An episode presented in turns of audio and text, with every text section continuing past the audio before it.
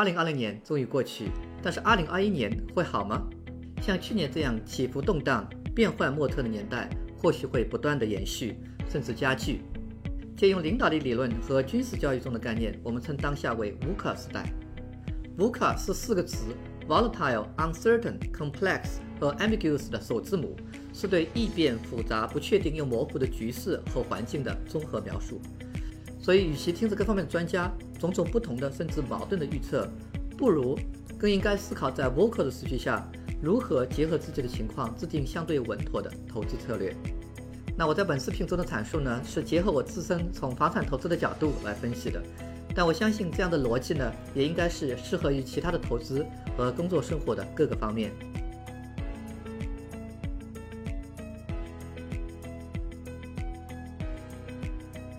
博客环境下说的最多的就是 diversify 多样化，俗称的不要把所有的鸡蛋都放到同一个篮子里。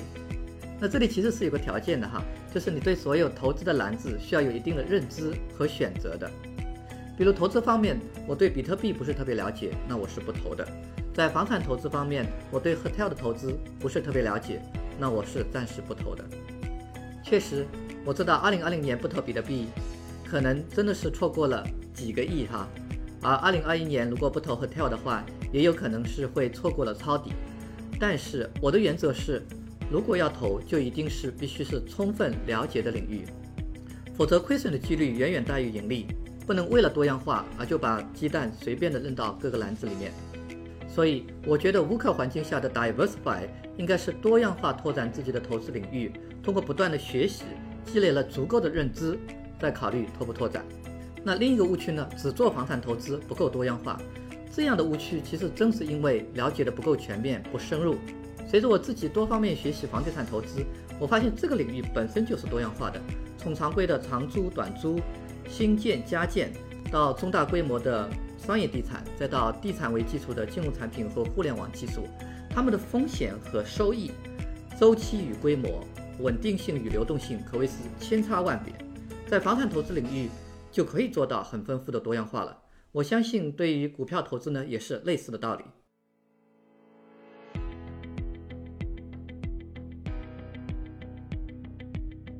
二零二零年疫情开始不久，听的最多的就是现金为王。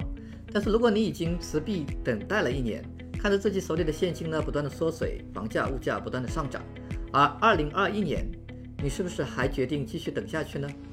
对于二零二一年，主流的说法一种呢就是崩盘危机，一种呢就是要持续的繁荣。那应对措施对应的就是无非是要继续二零二零年的等，手握现金等时机大量买入。要么呢，就是你应该尽早的买入，然后等待升值。那关键其实就在于谁说的准呢？尤其是在这个钓黑天鹅、像刮风下雨那么司空见惯的年代，你要不就是坚守自己的洞见或直觉，朝一个方向的冲；要不就是静观其变，见风使舵。那前者呢，有可能会赌错方向，满盘皆输；而后者呢，有可能会错失良机，收益平平。所以。与其说现金为王，不如说现金流为王。也就是说，市场涨也好，跌也罢，我们尽可能的找有正现金流的 deal。那么房市跌，我们 hold 得住，有现金流顶着；房市涨，那反正我们的房子也跟着往上涨。这里的关键就是影响房子涨跌的那个因素啊，会不会影响到我们的正现金流？比如说失业率上升导致房市跌，那么入住率可能也会跌。所以呢，正现金流呢，最好是富足一点。留好 buffer 会更稳妥。说到这里，肯定会有朋友感叹说：“哎呀，我这里真的是买不到有正现金流的房子呀。”这一点呢是事实，尤其是去年房价飙升，而租金呢因为疫情基本上没有涨，所以呢现金流就变得更难了。那所以我们找 deal 呢可能是要更卖力一点。我这里呢有几个小建议：第一呢是找 depressed property，自己呢做一些中小程度的翻新，然后再租出去。第二呢，就是你要考虑远程投资，去南部或者中西部一些房价相对比较低的地方看一看。第三呢，就是考虑多付一些首付，并且呢找一些有涨租潜力的房子。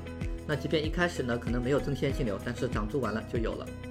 那如果你有别的好的建议，请记得一定要在留言区和大家分享哦。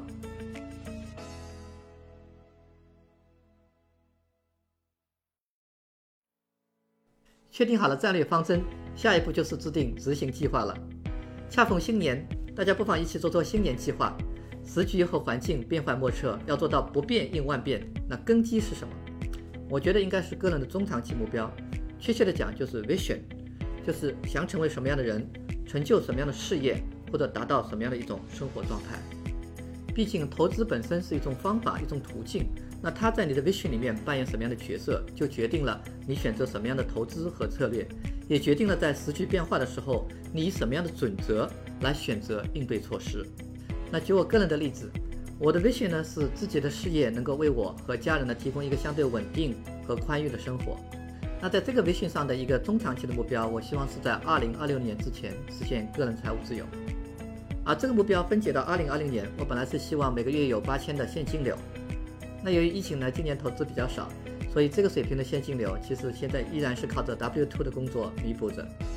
而投资，尤其是房产投资，在我的计划里面是举足轻重的。从我个人的兴趣和经验出发，我是希望房产投资的渠道来实现财务自由的。那我目前虽然还不需要靠房产投资来维生，但是呢，需要积累经验、积累资产。就好比是养一群能够生蛋的鸡，我目前呢是要不断的去摸索，怎样去找到这样的鸡，怎样去喂养它们，以及怎样把蛋变成鸡。那找更多能生蛋的鸡，就是我做决定的这个参考准则。现在房价很高，类似我以前那些现金流比较好的房子呢，现在都是买不到了。所以呢，我就开始学习新的投资领域，比如说是移动物公园呐，房产税自留权投资啊。另外呢，想必大家也知道，我的大部分的精力在北美地产学堂，那是因为我相信学堂一定也是一只能下金蛋的鸡。最后，我想鼓励大家在留言区写下自己的新年计划或目标，也算是给自己立个证，到明年这个时候再翻过来看一看哪些是实现了，哪些没有实现。其实你知道吗？你定的目标被越多的人关注。你自己就越有动力去实现它，也就越有可能实现它。那在二零二一年，我希望能够更多的和大家一起分享房产投资的心得体会，请大家务必点赞关注一下我的频道，我们下期见。